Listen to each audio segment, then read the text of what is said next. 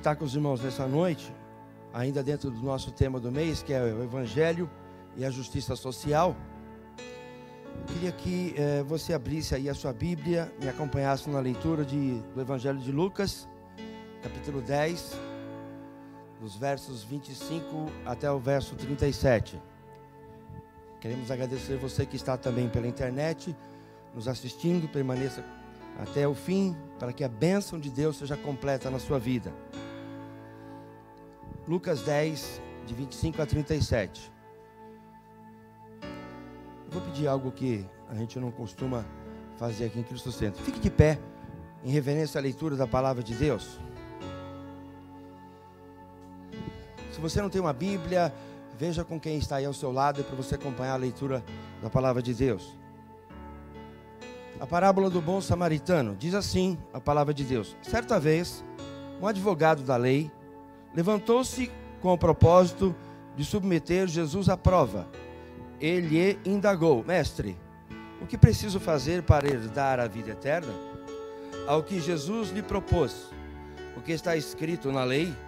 Como tu a interpretas?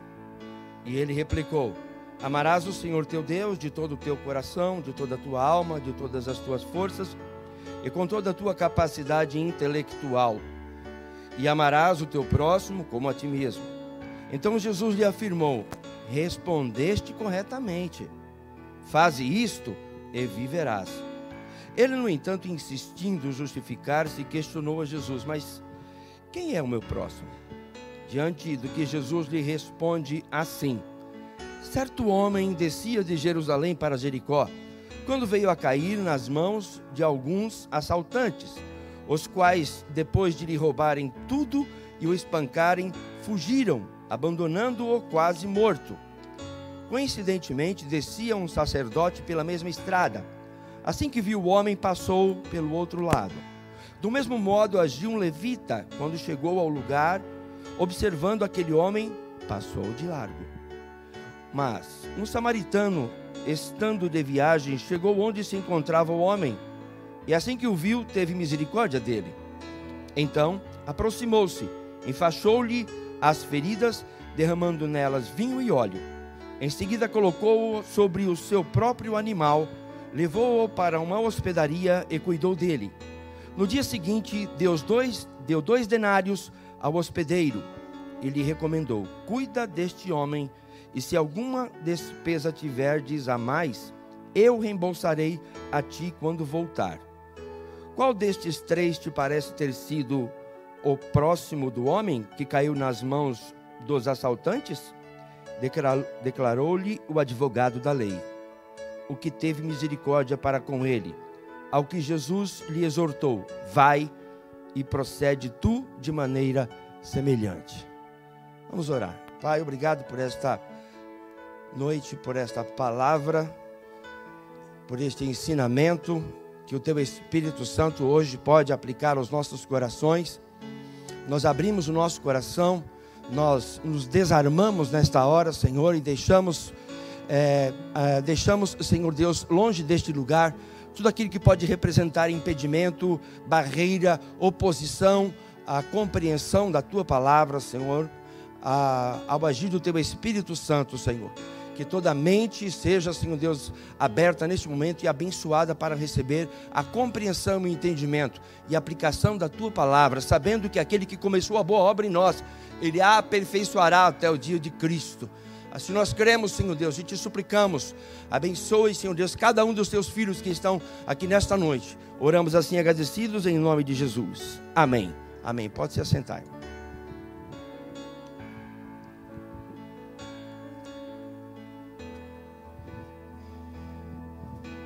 No corre-corre de uma rodoviária, de um terminal rodoviário, algumas pessoas, na sua correria diária, derrubaram uma, um tabuleiro com muitas maçãs do amor. Todo mundo sabe aqui o que é maçã do amor. Derrubaram aquelas maçãs do amor, esparramando tudo pelo chão. Somente um homem parou para ajudar a pequena vendedora. Ao começar a recolher as frutas, ele percebeu que ela era cega. Gentilmente ajudou a levantar o tabuleiro e a juntar as maçãs. Mas ao verificar que várias delas haviam se estragado, a menina ficou visivelmente apreensiva e entristecida e disse: Minha mãe vai ficar muito triste. Não se preocupe, minha querida, disse-lhe o homem: Eu pago as maçãs que se estragaram. Pagou, despediu-se dela e estava indo embora. Mas ela o chamou imediatamente para lhe perguntar: Moço, é você que é Jesus?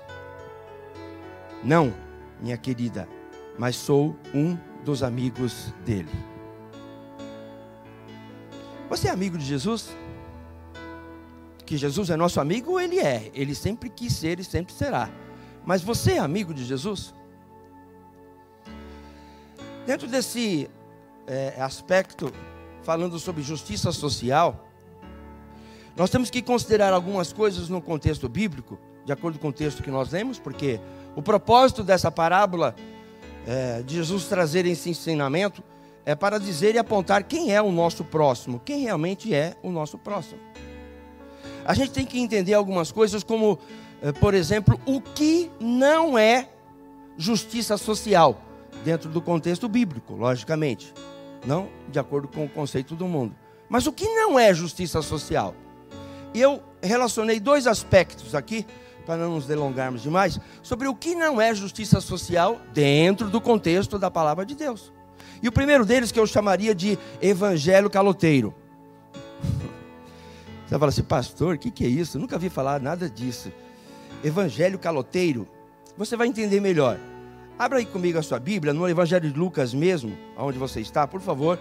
Lucas 19, verso 45 e 46. Eu quero explicar que eu estou usando a versão, a Bíblia King James é, atualizada. Então era um pouco diferente.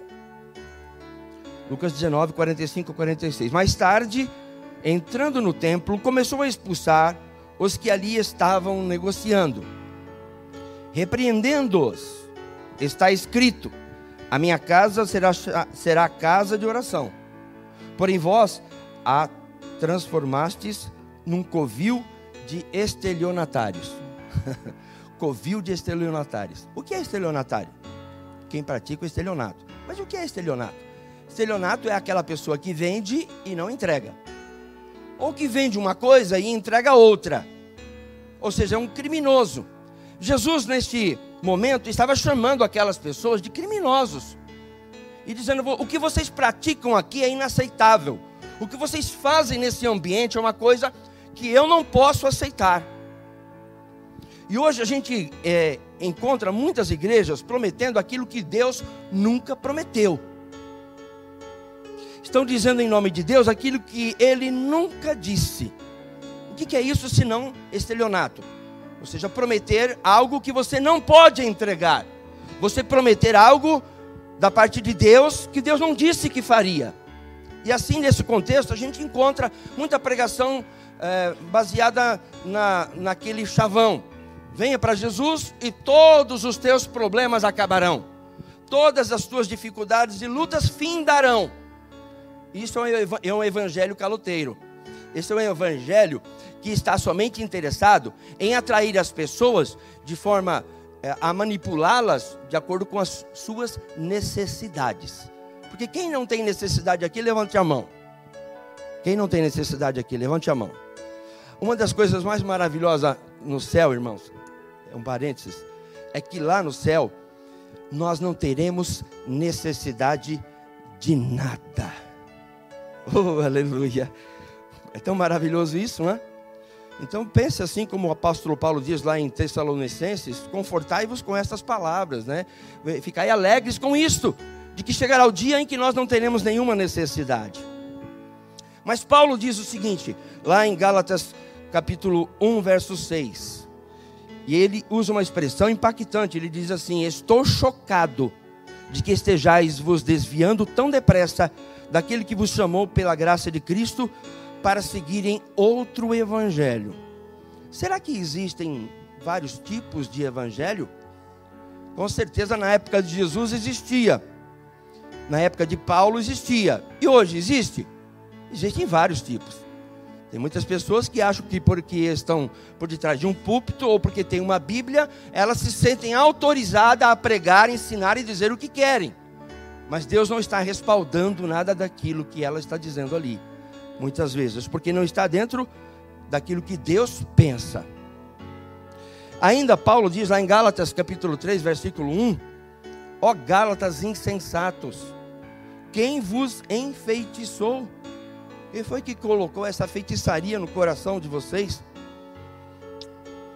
É um evangelho que procura manipular as pessoas e atraí-las de acordo com a necessidade que todos têm, ainda mais nos dias em que nós vivemos em dias de desemprego, em dias de endividamento. Mais de 70% das famílias brasileiras estão endividadas. E é uma mensagem que é, tenta atrair as pessoas de todas as maneiras. Esse, isto não é justiça social, isto é enganação. Então eu chamo isso de evangelho caloteiro. Isto não é justiça social.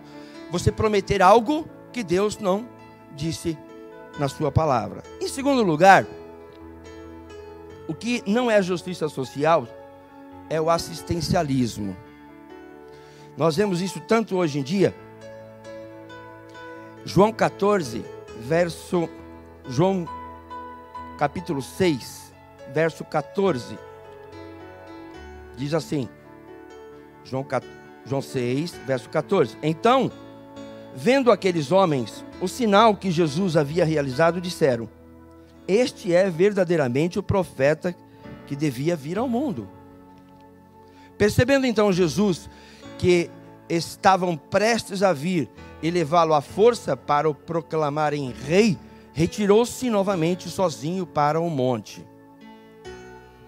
E aí no verso 26, vá comigo até o verso 26.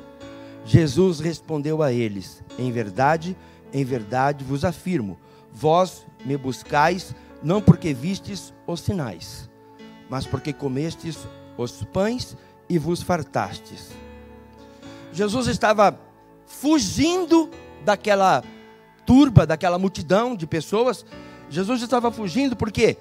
Porque quando eh, Jesus fez aqui, neste, este é o contexto da primeira multiplicação de pães e peixes, quando Jesus alimentou mais de 5 mil homens, eles acharam aquilo maravilhoso demais.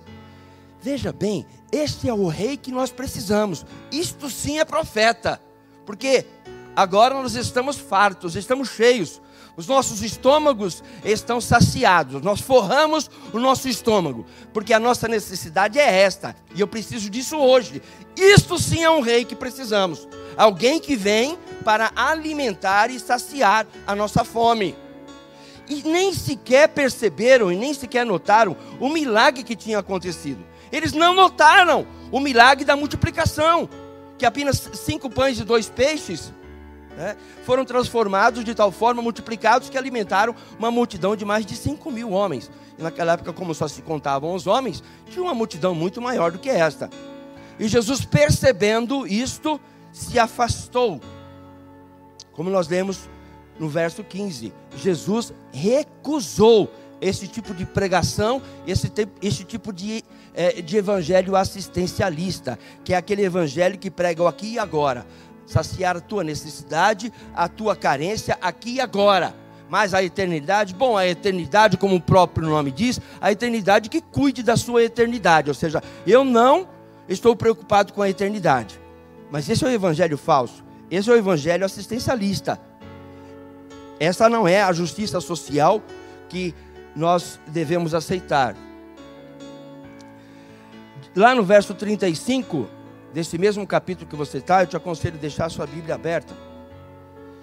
Diz assim: Diante disso, Jesus ministrou-lhes: Eu sou o pão da vida. Aquele que vem a mim jamais terá fome, e aquele que crê em mim jamais terá sede. Jesus disse assim: Vocês se preocupam tanto com o pão, o pão que hoje, o pão que hoje vocês têm, e que amanhã ou depois de amanhã já estará, estará embolorado. Né? Mas vocês não estão preocupados com o pão da vida. Eu sou o pão da vida que veio para matar definitivamente a sua fome, que veio para matar definitivamente a tua sede. Existe uma igreja em nossos dias, não é igreja evangélica, e eu não vou citar aqui o nome, que utiliza muito o evangelho social. Entrega somente o pão comestível. Por quê? Sabe por quê? Porque quem não tem a mensagem de salvação, e quem não pode oferecer vida eterna, tem que oferecer uma vida melhor aqui. Só isto e mais nada. Junto com a idolatria, junto com os dogmas e assim por diante. Uma vida melhor, mas somente aqui, somente hoje. Porque nós estamos vivendo num ambiente em que a sociedade ela quer se satisfazer do seu hoje, do seu aqui e do seu agora. E a mensagem que é levada para estas pessoas é muito atrativa, porque eu vou comer hoje, eu vou saciar a minha fome hoje, ou amanhã, ou amanhã eu, eu vou pensar amanhã sobre o amanhã. Mas e a sua vida, como é que está hoje? Então, esse evangelho assistencialista de atrair e manipular as pessoas de acordo com a sua necessidade, Jesus não aceitou isso. Ele fugiu. Ele se ausentou daquelas pessoas. Ao contrário de hoje em dia, né? Tem muitas igrejas por aí que elas estão justamente indo atrás destas pessoas que querem só o pão para comer, saciar a sua fome. Venha para Jesus e seus problemas estarão resolvidos. Com uma proposta, é, desculpe dizer, muitas vezes indecente. Por quê? Porque é uma proposta mentirosa. A parábola que Jesus diz aqui, e agora vou entrar na, na, no texto que nós lemos, é, é para indicar quem é o nosso próximo. O objetivo dessa parábola principal é indicar quem é o nosso próximo. Neste contexto bíblico, aqui o advogado, na minha versão diz advogado, mas o intérprete da lei ou escriba, estava querendo testar a Jesus, o conhecimento de Jesus e indagou a Jesus a respeito de algo da lei. E Jesus, então, é, disse para ele: O que está escrito na lei, no verso 26 que nós lemos? E ele, então, replicou, dizendo: Amarás o Senhor, verso 27, o Senhor teu Deus, de todo o teu coração, de toda a tua alma, de todas as tuas forças e com toda a tua capacidade intelectual. E amarás o teu próximo como a ti mesmo. Então Jesus lhe afirmou: Respondeste corretamente faze isto e viverás. O primeiro ponto que eu quero destacar deste texto é que antes mesmo de entrar na parábola, Jesus pediu para que ele escriba citasse o que dizia a lei, e o que ele citou aqui, a lei de Moisés, que está lá em Deuteronômio e que está lá em Levítico. E Jesus disse assim: Você conhece muito bem a letra, você conhece muito bem aquilo que está escrito. E ele diz para aquele homem: Respondeste corretamente. Faze isto e viverás. E aí nós olhamos é, para esta parábola, para este texto, e ficamos a nos, a nos perguntar: mas o que é que eu posso fazer numa situação, numa história como esta? Ali estava um homem que foi de caminho para de Jerusalém para Jericó, uma estrada que descia, uma estrada sinuosa, cheia de, de, de pedras e lugares propícios para se esconderem em salteadores. Este homem foi assaltado, foi espancado e deixado semi-morto. O que é que nós faríamos nessa situação e nessa condição? Qual seria a nossa condição? Nós temos que fazer algo. Nós temos que nos incomodar com a situação em que está a sociedade. Não somente ficar apontando o dedo e dizendo os problemas que existem. Porque eu, ou eu faço parte do problema, ou eu faço parte da solução, não é assim? E Jesus olha para aquele homem e diz assim: Ah, você conhece muito bem a lei, você citou ela perfeitamente. Agora eu quero ver é você fazer. faze e viverás. Então pratica isto. O que, que Jesus provavelmente estava olhando para aquele homem? Ele via ali é, alguém que de forma hipócrita conhecia a lei, mas não praticava. Estava querendo testar a Jesus sobre o que Jesus diria, e então ele, ainda para se justificar, continua o seu questionamento para apontar para Jesus, mas quem é então o nosso próximo? Como querendo dizer, eu não consigo fazer e aplicar o que a lei diz, porque eu não consigo identificar quem é meu próximo, afinal de contas. Estar rodeado de pessoas, isto é, isto, isto é toda hora e todo momento nós estamos. Mas quem é o meu próximo? Eu quero dizer o seguinte: que como cristão, eu e você, nós somos embaixadores. Embaixador é aquele que traz uma representação e detém uma autoridade. Como cristão, eu tenho o Espírito Santo em mim, eu sou embaixador de uma mensagem, algo que eu tenho que entregar e levar para as pessoas. As boas novas devem ser levadas e espalhadas, pois esta é a mais excelente, mais maravilhosa e perfeita mensagem para a humanidade. Oferecer Jesus, entregar Jesus para as pessoas, falar de Jesus para as pessoas. E aí, existe um, um dado estatístico interessante. É, é, matemática, e matemática e estatística contra números não há argumentos. Né? Os números não podem mentir. Mas há uma pesquisa que diz o seguinte, feita pelo Instituto Hagai Internacional.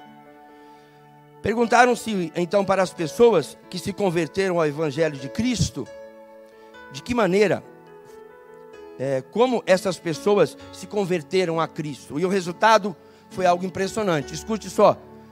Primeiro lugar, através de programa de TV, 1%. Através de filmes, 1,1%.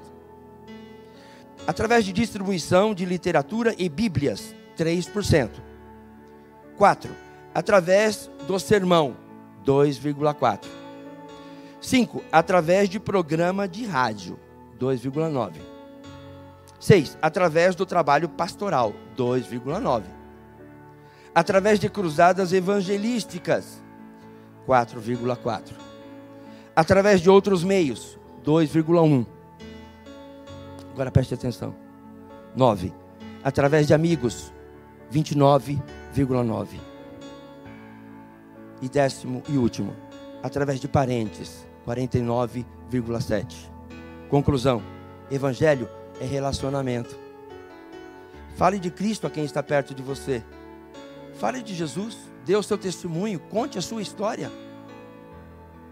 Lucas 10, 16 diz: Portanto, qualquer pessoa que vos der ouvidos, a mim está dando ouvidos. Mas aquele que vos rejeitar, estará rejeitando a mim mesmo. E quem me rejeitar, rejeita aquele que me enviou. Jesus está dizendo: prega a mensagem, fale de Jesus. Se você não gosta de, de ser rejeitado, você vai aprender a ser rejeitado dessa forma. Mas Jesus está dizendo o seguinte: se rejeitarem a tua palavra, elas não vão estar rejeitando a você, elas, vão, elas estarão rejeitando a mim e aquele que me enviou, a Deus Pai. Então não se preocupe, leve a mensagem, entregue a mensagem, fale de Jesus. Conquiste almas para Cristo enquanto há tempo. Este é o evangelho que, é, que, que traz transformação e mudança, que envolve ação. Porque esse é o primeiro ponto. O evangelho e a justiça social envolve ação. E não somente conhecimento, mas a prática de todas as coisas. Tiago 1,22, que é um texto que você conhece tão bem. Sede praticantes da palavra e não simplesmente ouvintes, iludindo a vós mesmos. Interessante, porque quando você é um mero conhecedor da lei, da palavra, você é, está naquela, naquela, naquele estágio ainda de ilusão, porque você só conhece a palavra, é o que diz o texto que eu li. Se você não é praticante da palavra, você está se iludindo. E se existe algo que você, algo tão ruim que você possa fazer para você mesmo, é se iludir a si mesmo. Quem não é praticante vive se iludindo com a sua espiritualidade. Esse é um grande mal que você pode fazer a você mesmo. Romanos 2,13. Porque os simples ouvidores da lei não são justos diante de Deus, mas os que praticam a lei hão de ser justificados. Aqueles que praticam a lei serão justificados. Vocês serão meus amigos se fizerem o que eu lhes ordeno. Evangelho de João, capítulo 15, verso 14. Não é um conselho de Cristo, não é algo que Deus está deixando para nós como é, uma sugestão, mas a palavra é ordenar. Vocês serão meus amigos se fizerem aquilo que eu lhes ordeno. Por isso que nós começamos perguntando: você é amigo de Jesus? Só se você é amigo de Jesus, você cumpre a sua palavra, você é obediente. Diferentemente, é, diferentemente é, do, das pessoas que hoje pregam o evangelho, um evangelho que tem que ser adaptado à necessidade das pessoas. Esse é um grande erro que nós temos hoje em dia, de você tentar adaptar a mensagem evangelística de tal forma que ela se torne mais atraente, como que querendo dizer, não, esta palavra aqui, ela já está um pouco ultrapassada ela já tem alguns milhares de anos. Então nós temos que adaptar isso e trazer para uma linguagem mais moderna. Você não está cansado de ouvir isso? Eu já cansei de ouvir isso. As, as mensagens têm que ser, elas têm que ser mais, mais light. Elas não podem ser contundentes, elas não podem ser confrontativas, porque senão você é intolerante. Eu vou dizer uma coisa: Jesus, se vivesse hoje nos nossos dias, ele seria totalmente politicamente incorreto ele seria chamado de homofóbico, ele seria chamado de misógino, que não gosta de mulheres, ele seria chamado de uma porção de coisas. Então isso não, isso não, não, não está dentro da mensagem da palavra de Deus. Eu não tenho que adaptar a palavra à necessidade da sociedade. Porque o mundo passa e a sua concupiscência, mas a palavra de Deus permanece para sempre.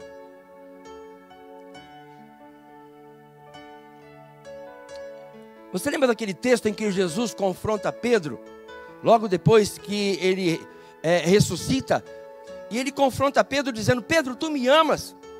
E Pedro diz: Senhor, tu sabes que eu te amo. O que, que Jesus disse para ele? Então vai e apacenta as minhas ovelhas. Pela segunda vez, Jesus pergunta: Pedro, tu me amas? Ele diz: Senhor, tu sabes que eu te amo. Então vai e apacenta as minhas ovelhas. Pela terceira vez, Jesus pergunta e Pedro se entristeceu: Pedro, tu me amas? E ele se entristeceu dizendo: Senhor, tu sabes todas as coisas, tu sabes que eu te amo. Então vai e apacenta as minhas ovelhas. Veja que interessante. A, a, frase e as palavras de Pedro elas vão mudando, mas a resposta de Jesus é sempre a mesma. Então vai e apacenta as minhas ovelhas. Jesus diz assim: não, tira um tempo sabático para você descansar. Está muito cansado, está muito estressado. Você precisa é, re, repensar as suas coisas, os seus valores. Não, Jesus diz assim: vai e trabalha então, faz o que eu te mandei fazer. Age. Seja alguém operante, alguém que faz as coisas acontecerem. E não alguém, um simples ouvinte. Essa é a mensagem que eu entendo deste diálogo com Pedro. Então vai, Pedro, você me ama mesmo? Então vai e, e faça aquilo para o qual você foi vocacionado, chamado para fazer. Em segundo lugar, o evangelho e a justiça social envolve, porque agora nós estamos falando o que é o que é justiça social. Primeiro falamos os dois pontos daquilo que não era. Agora nós temos três pontos apenas para falar o que é justiça social juntamente com o Evangelho. Envolve abnegação e altruísmo da nossa parte. Eu sei que são duas palavras difíceis. Abnegação, que é renúncia, negação de si mesmo, e altruísmo, pensar no terceiro, pensar no próximo, pensar no bem dos outros. No verso 31 e no verso 32 que nós lemos, você vê que aparecem ali dois personagens. Aparece o sacerdote e aparece ali o levita. E tem gente que acha que levita é, é adorador, né? Adorador. Hum, irmão, levita não tem nada a ver com isso. Porque levita é descendente da tribo de Levi. E o levita, ele fazia muito mais do que além da adoração. Ele era responsável por várias funções e obrigações no templo. Era uma pessoa encarregada de muita responsabilidade.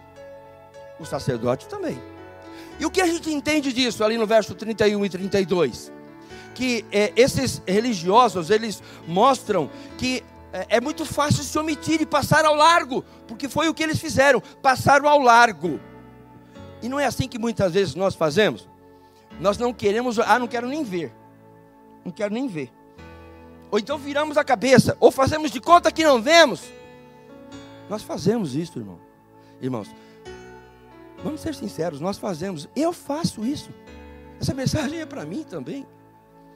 Quando estou diante de uma situação em que ela vai trazer uma, uma espécie de desconforto e vai me tirar da minha famosa zona de conforto, de estabilidade, de privacidade. Eu gosto demais de privacidade mas é, é, eu tenho que sair da minha privacidade. Se eu quero abençoar, se eu quero alcançar, se eu quero tocar alguém com a mensagem de Deus. E esses dois religiosos, com certeza, eram pessoas muito ocupadas e provavelmente estavam atrasados. O sacerdote para o ofício dele e o levita também para as obrigações que ele tinha. E eles passaram ao largo porque eles estavam atrasados. Eles estavam provavelmente atrasados e muito ocupados. E provavelmente, quando viram aquele homem, passaram ao largo, eles estavam dizendo: alguém vai fazer isto, alguém vai ajudar. E provavelmente eles saíram pelo caminho, o sacerdote e o levita, orando: Senhor, envia alguém. Senhor, envia um abençoado. Senhor, tem compaixão. Envia o teu anjo. Isso me lembra da história de um homem que, é, costumeiramente na igreja, ele orava e ele era daquelas pessoas que, em toda oração que ele orava, ele dizia assim: Senhor, coloca o teu dedo. E é, era daquelas igrejas tradicionais que a pessoa se levantava na igreja e ele orava, porque dava oportunidade, e ele orava e as pessoas já ficavam esperando a oportunidade, uma hora que ele ia falar: Senhor, coloca o seu dedo. E teve um dia que ele estava na igreja e ele esteve ali um tempo orando em oração diante de Deus, e ele disse então: Senhor, coloca o teu dedo. E parou a oração de repente. E ficou aquele silêncio. Aquele homem sentou e começou a chorar. O culto teve continuidade, terminou a reunião, e alguns irmãos vieram até aquele irmão. O que aconteceu, irmão? O que está se passando? Por que, que o irmão chorou? Irmão, sabe o que, que aconteceu comigo? Eu sempre disse isso, não é mesmo? Mas hoje aconteceu algo diferente. Quando eu estava orando, e eu disse: Senhor, coloca o teu dedo, eu ouvi a voz de Deus que dizia assim: Você é o meu dedo.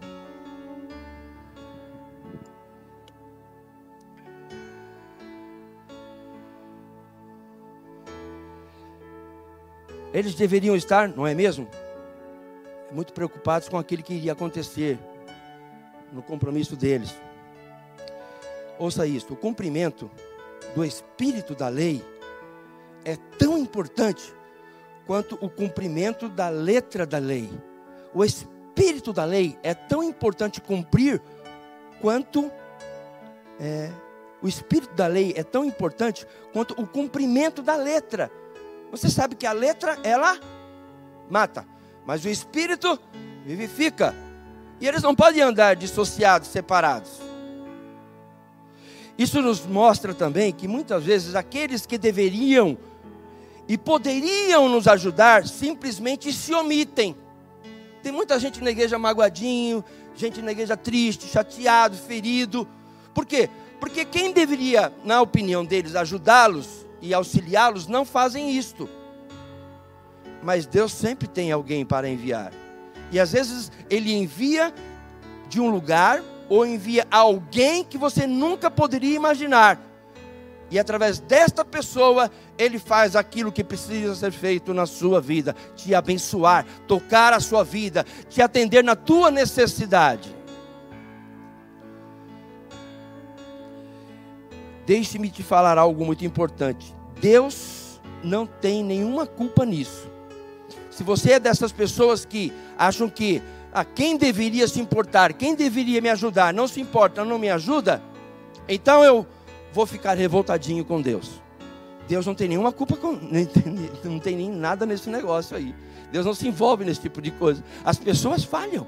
O sacerdote falhou, o levita falhou, o pastor falha, o apóstolo fala, o profeta falha, o evangelista falha, o mestre falha, todos falham. Nós falhamos. Isso é inerente, faz parte da nossa natureza. Nós somos fadados e destinados a falhar, se não nos consertarmos.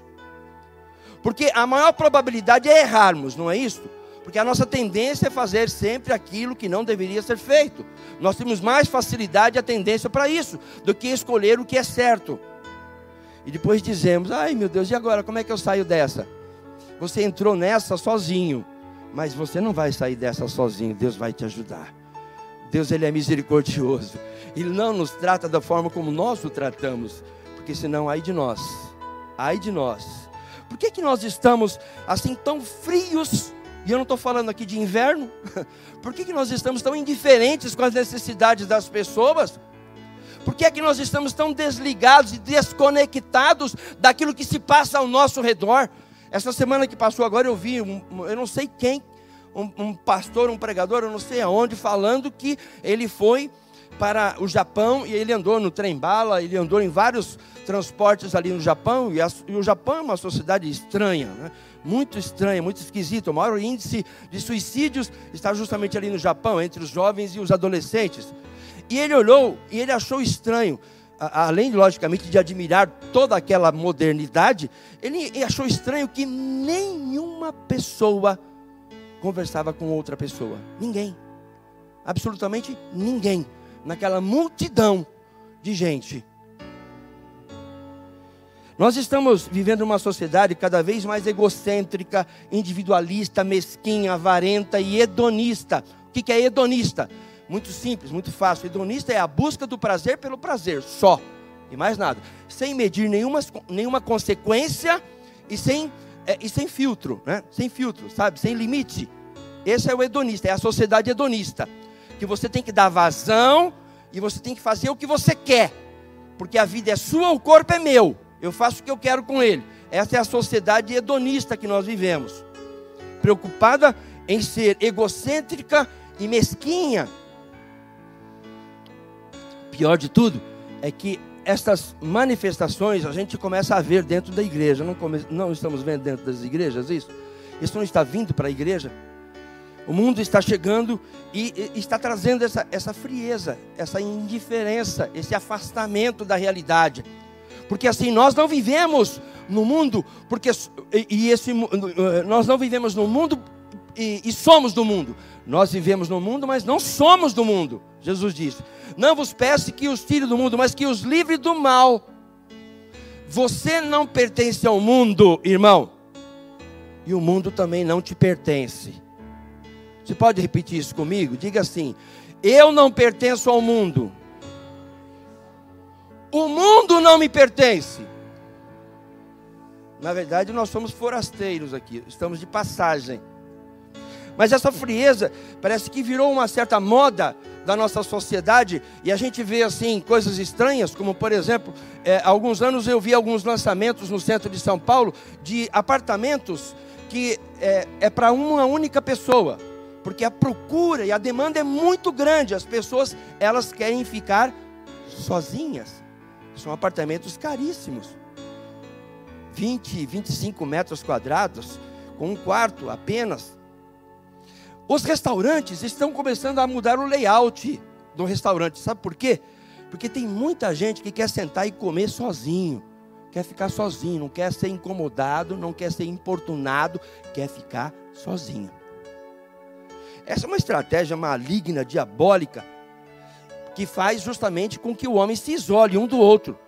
E assim a gente perde a essência do que é sociedade, porque o homem é um animal sociável. Você aprendeu isso na escola lá desde pequenininho, como eu.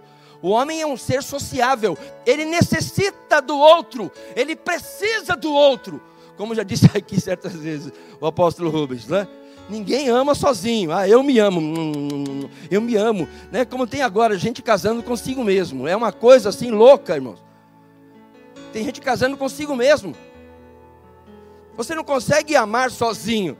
Você não consegue fazer o bem que te dá prazer se você não tiver o semelhante para fazer isso. Se não tiver alguém como, como alvo desse bem que você quer fazer. Eu me lembro até hoje, nunca mais me esqueço. Eu tinha, isso há muito tempo, eu tinha um casaco. Naquela época usavam uns casacões, assim grandões, assim, que abotoava de lado. Eram, eram botões dourados, ele era azul marinho, tinha botão, botão dourado, me lembro até hoje. Era Yves Saint Laurent, aquele, aquele casaco, aquele blazer. É, e toda vez que eu ia para a igreja com aquele casaco, o irmão, ele, ele admirava aquele casaco. Eu não era pastor na época, ele dizia, mas Davi, esse casaco é muito bonito, esse casaco é lindo. E ele foi falando aquilo várias vezes, até que um dia Deus falou assim: dá esse casaco para ele. Eu cheguei na igreja aquele dia com o casaco vestido, encontrei aquele irmão, a primeira coisa que eu fiz, vem cá. Peguei aquele casaco, tirei, ele é seu. Irmãos, a reação daquele irmão me deixou assim chocado, no bom sentido, porque eu nunca vi uma alegria tão grande, ele só faltava dar pulo desse tamanho. Ele não era uma criança, era já um adulto já. Ele ficou tão alegre, tão radiante. E aí, todo domingo ele estava com aquele casaco. E eu fiquei pensando comigo, por que, que eu demorei tanto né, para perceber? Por que, que eu não fiz isso antes? Por que, que eu não ouvi antes a voz de Deus para fazer o bem a quem precisa? A frieza está tomando conta das pessoas. E agora nós estamos vivendo uma época de síndromes diversos tipos de síndromes. Pessoas estressadas, estressadas, ansiosas, machucadas, feridas, atormentadas. Pessoas com culpas diversas, doenças físicas, doenças psicossomáticas e o fundo do fundo do fundo do poço, depressão. E o mal do nosso século, o mal do nosso tempo, da nossa geração é depressão. E as pessoas, eu já disse isso aqui várias vezes, a, a, medicina diz que as pessoas do nosso tempo vão morrer basicamente de duas coisas: de câncer e de depressão. Muitas vezes até a própria depressão que causa o câncer. Mas de câncer e de depressão. Ninguém morre de depressão. Aparece no atestado de óbito, morreu de depressão. Não é. A grande parte dos deprimidos, eles se suicidam, eles se matam. Ou morrem por, pela quantidade de medicamentos que tem paralisia de todos os órgãos e assim por diante. Ou piram de vez. Eu estou lendo um livro que é de Andrew, Andrew Solomon chama-se, é um livro secular é, de mais de 600 páginas que se chama O Demônio do Meio-Dia. É um livro que fala sobre a depressão e é impressionante. É impressionante ver o que está acontecendo na nossa sociedade. Não é um livro antigo, é um livro que tem, deve ter uns 20 anos apenas, mostrando a situação é, da nossa sociedade, a, a degeneração da nossa espécie e eu devia ter trazido, mas eu grifei algumas coisas naquele livro, os tipos de, os tipos de suicídio que as pessoas cometem. E eu vi um ali que eu fiquei, eu fiquei assim assustado, falei, nunca tinha pensado nisso. A pessoa se mata, sabe como? Esquenta a água, ferve a água e pega a água fervente e toma. Já pensou isso? Por que estamos tão frios? Por que estamos tão indiferentes com a dor, a, a, necessidade e a angústia daquele que está ao nosso lado, que está, daquele que está ao nosso redor? E você não precisa ir muito longe. Sabe qual é o campo missionário mais difícil da face da terra? Sabe qual é o campo missionário mais difícil da face da terra, do mundo? Afeganistão, pastor. Não, não é Afeganistão. Iraque, não, não é o Iraque. Irã, não, não é o Irã. Coreia do Norte, não, não é. O campo missionário mais difícil é dentro da sua casa, é o seu lar. É ali que é o campo missionário mais difícil de todos. É você ser sacerdote dentro da sua casa. Não um sacerdote como esse aqui, mas um sacerdote dentro da sua casa. Mas nós temos uma boa desculpa, não é mesmo? Assim como o sacerdote e assim como o levita, para as nossas negligências. Eu não tenho tempo. Eu tenho compromissos, eu tenho ambições, eu tenho planos, eu tenho sonhos. Eu tenho muita coisa para fazer, eu tenho contas para pagar. E ninguém vai fazer isso por mim. Ninguém tem nada a ver com isso. né? E aí a gente lembra da passagem da, da parábola do semeador. Quando ele saiu a semear, uma parte da semente jogou na beira do caminho, outra parte caiu entre os pedregais, outra parte caiu entre os espinhos, e outra parte caiu na boa terra. E nesta parte, quando ele fala dos espinhos, lá em Mateus 13, 22, deixa sua Bíblia aberta. Eu sou daquele pastor que lê bastante versículo bíblico. Mateus 13, 22. Diz assim: E o que foi semeado entre espinhos é o que ouve a palavra, mas os cuidados deste mundo e a sedução das riquezas sufocam a palavra e fica infrutífera. Por que é que nós estamos, tão, estamos assim, nos esfriando, esfriando e nos tornando tão indiferentes? Às vezes até nos assustamos pela nossa frieza, não é assim? Parece que o, o normal hoje em dia é agir como agiu o sacerdote e o levita. Em terceiro e último lugar, o evangelho e a justiça social envolve fazer o bem sem olhar a quem. Você conhece esse versículo bíblico? Fazer o bem sem olhar a quem? Você conhece? Não, não pode conhecer porque não existe esse versículo bíblico. Fazer o bem sem olhar a quem.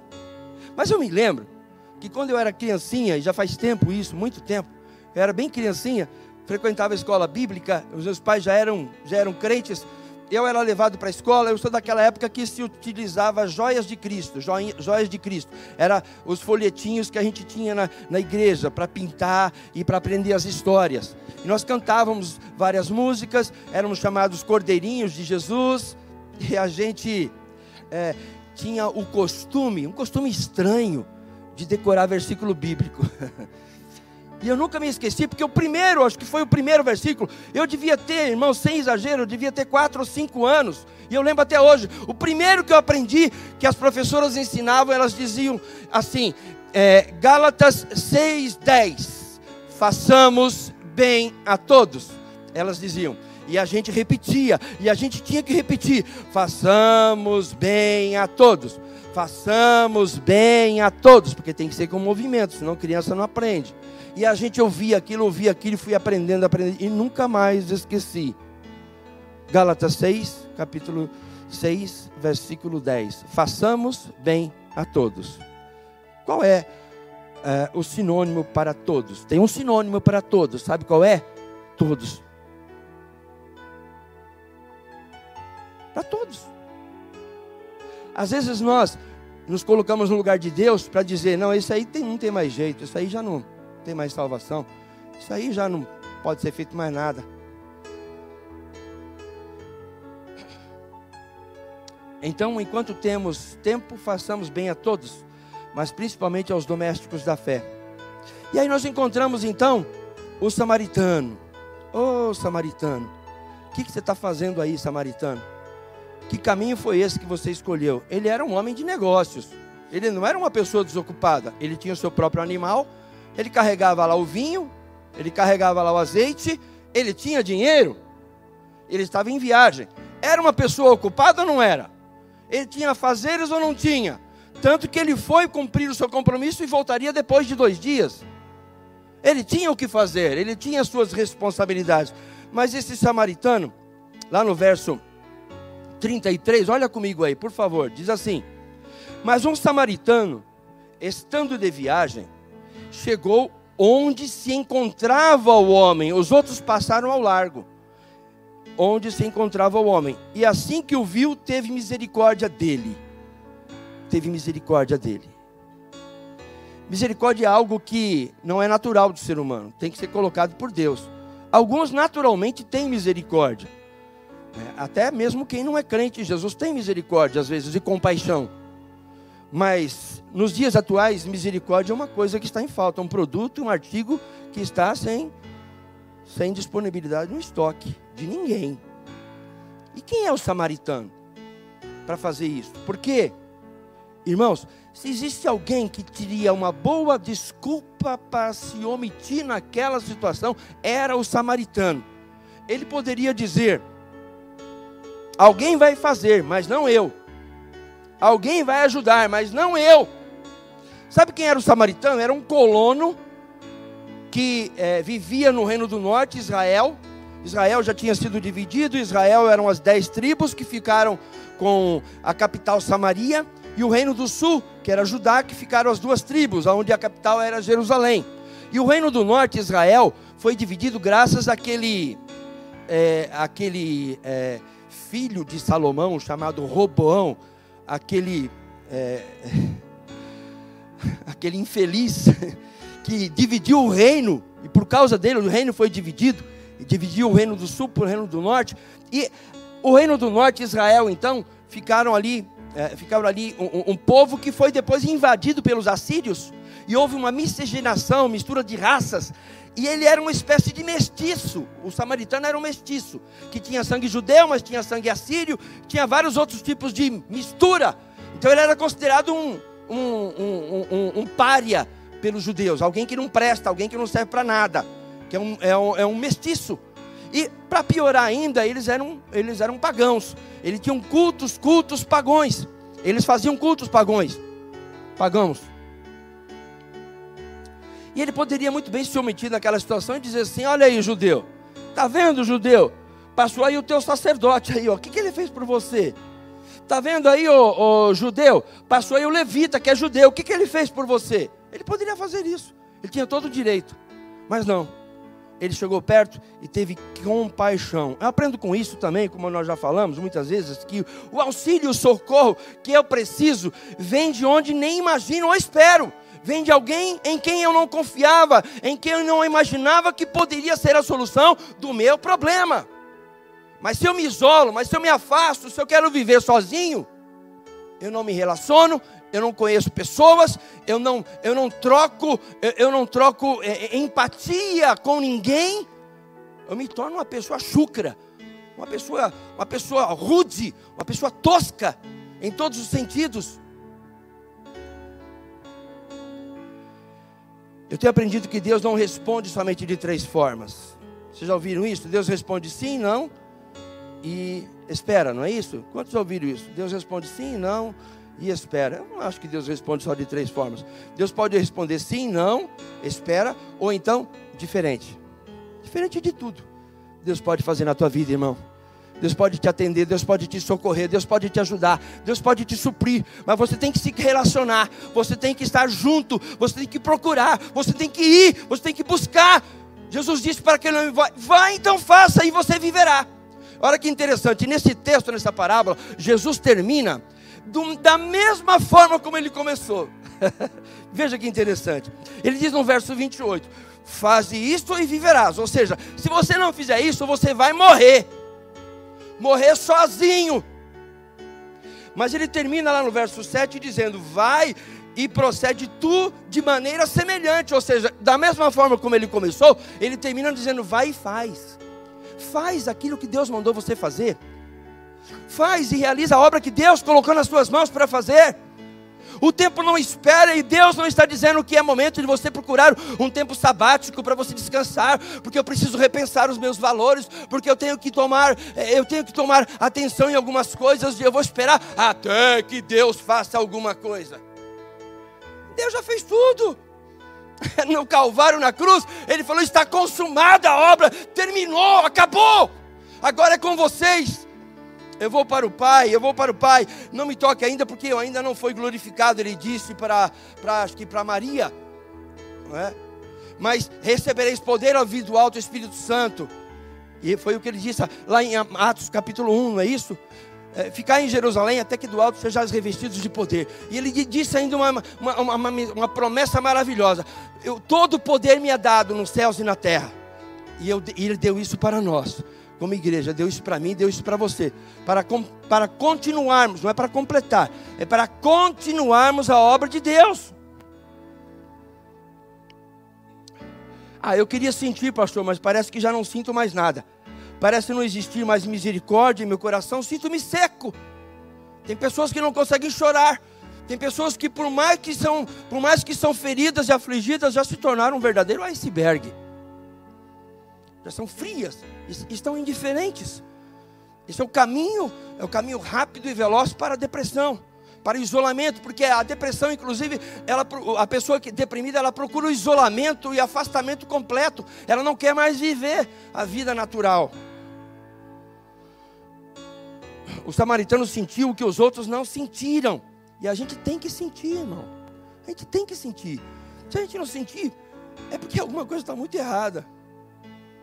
Nós não podemos nos, nos tornar leprosos espirituais. Sabe o que é o leproso? O leproso é aquele que ele consegue uma chama de fogo, colocar a mão assim, a mão leprosa, ele coloca a mão em cima do fogo e ele não sente nada. que suas terminações nervosas, os seus nervos já estão morrendo e ele, perdi, ele perdeu a capacidade de sentir. É claro que nós não vivemos pelo sentir. Eu não vivo pelo que eu sinto, eu vivo pelo que eu creio. Mas sentir é inerente, faz parte da natureza humana.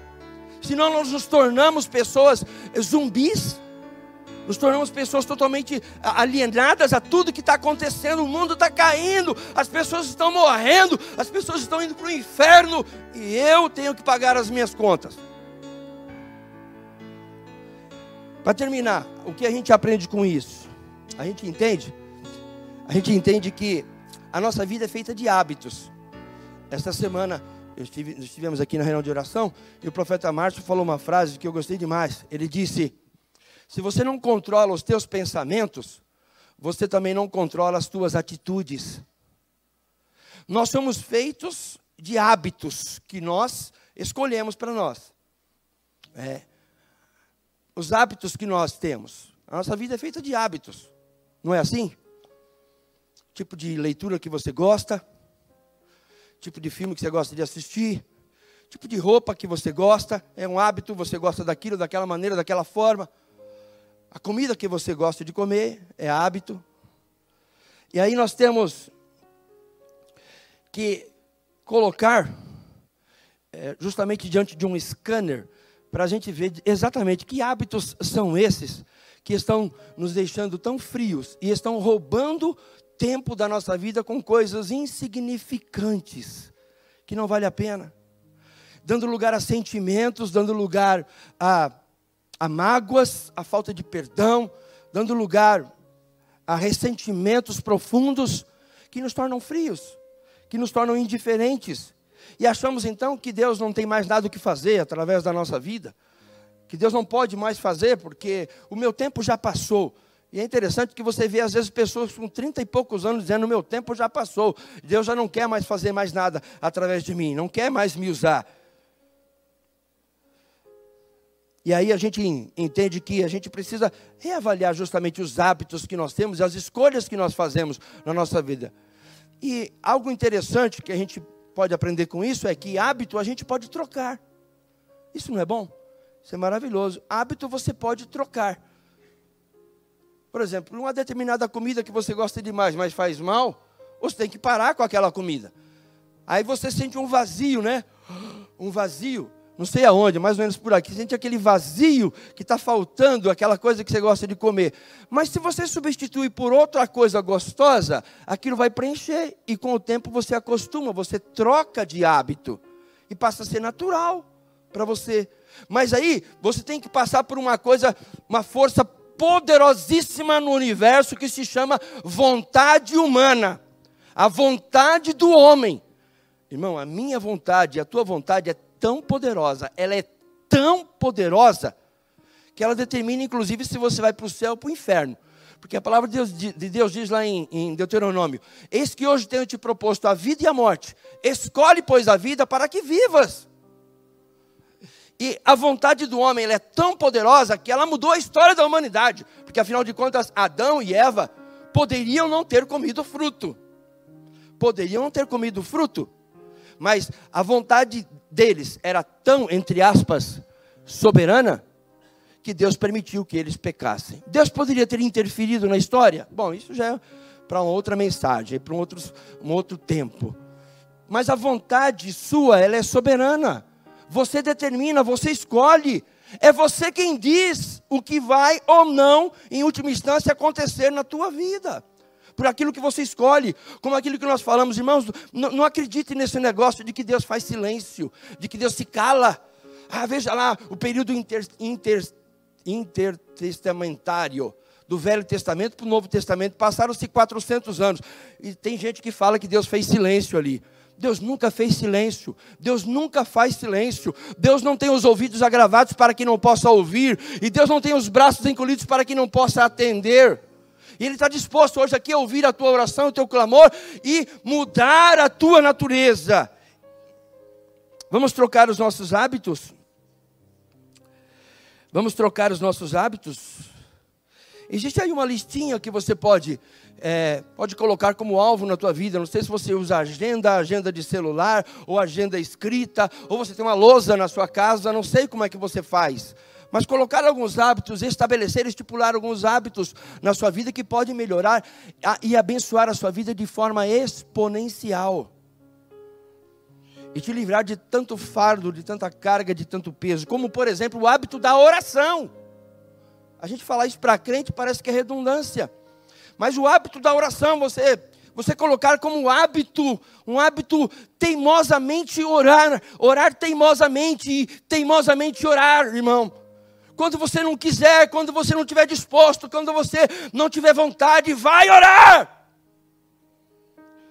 Leitura da palavra, bom, é lógico. Meditação da palavra, é lógico. Cânticos, louvores, adoração. Coloca no teu carro, coloca dentro de casa, enche a tua mente, que na realidade, irmão, hoje a gente sabe disso, né? Ah, lá no Velho Testamento falava assim: alma, coração, e, e a, a, a, a, alma e o coração se misturavam ali, e eles não conseguiam entender, porque alma era um conceito ainda que não se entendia no Velho Testamento, mas hoje, hoje a gente sabe que a alma, a alma não está aqui, não é o coração, a alma está, sabe aonde? Aqui. Aqui está a sua alma, aqui dentro está a sua alma. E você colocar dentro da sua dentro da sua alma cânticos, aplicar-se ao jejum, estudo da palavra e aprender a ser agradecido. Agradecido. A vida não é um muro das lamentações. A vida não é um deserto árido e seco, sem vida, sem esperança, não. A vida é a vida é um deserto, é um jardim de alegria. O Senhor Jesus diz lá no Evangelho de João que o negócio dele é a alegria.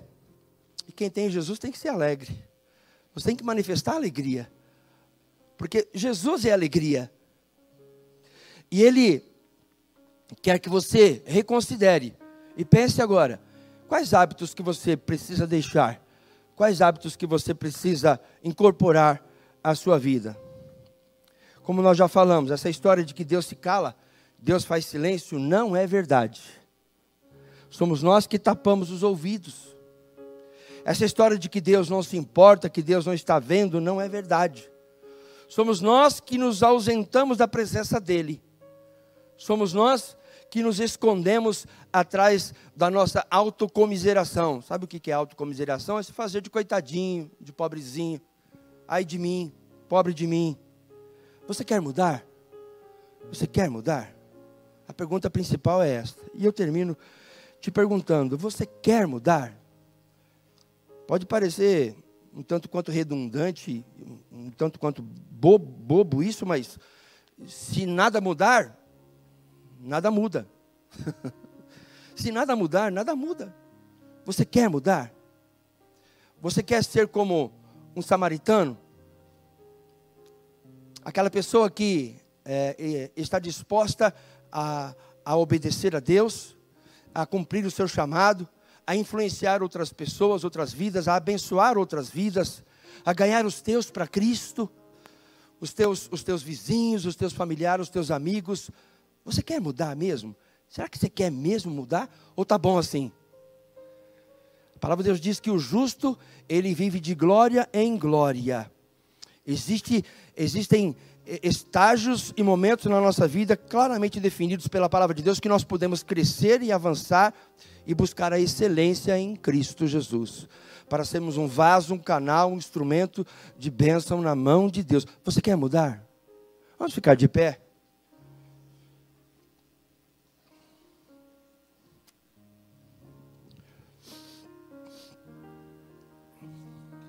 Eu não sei se nessa noite aqui nós temos pessoas que ainda não tomaram uma decisão ao lado de Cristo, e eu quero te dar esta oportunidade neste, momento, e eu quero orar.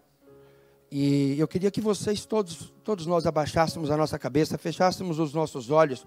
E se você é uma pessoa que ainda não entregou a sua vida a Jesus, é, este é o momento e a oportunidade. Você pode entregar a sua vida e você pode fazer esta oração comigo, depois de mim, se você quiser. Você pode orar assim e dizer dessa forma: Senhor Jesus, nesta noite, eu ouvi a tua voz.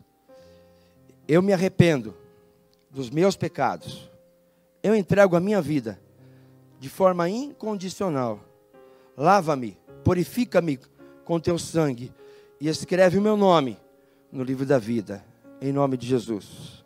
Amém. Alguém orou assim? Alguém orou assim? Amém, amém. Por algumas mãos que estão levantadas.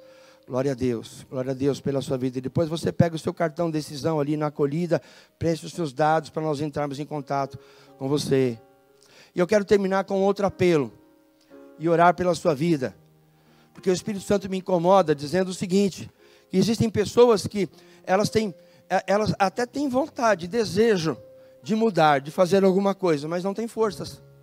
E a palavra de Deus diz lá em Filipenses que é, o Senhor é aquele que coloca em nós o querer e o efetuar. Se você quer, Deus está aqui então para, para mudar isso na sua vida. Tem pessoas que não conseguem ler a Bíblia. Elas começam a ler e têm sono. Começam a ouvir imagens, começam a ouvir coisas horríveis na cabeça e elas param de ler a Bíblia.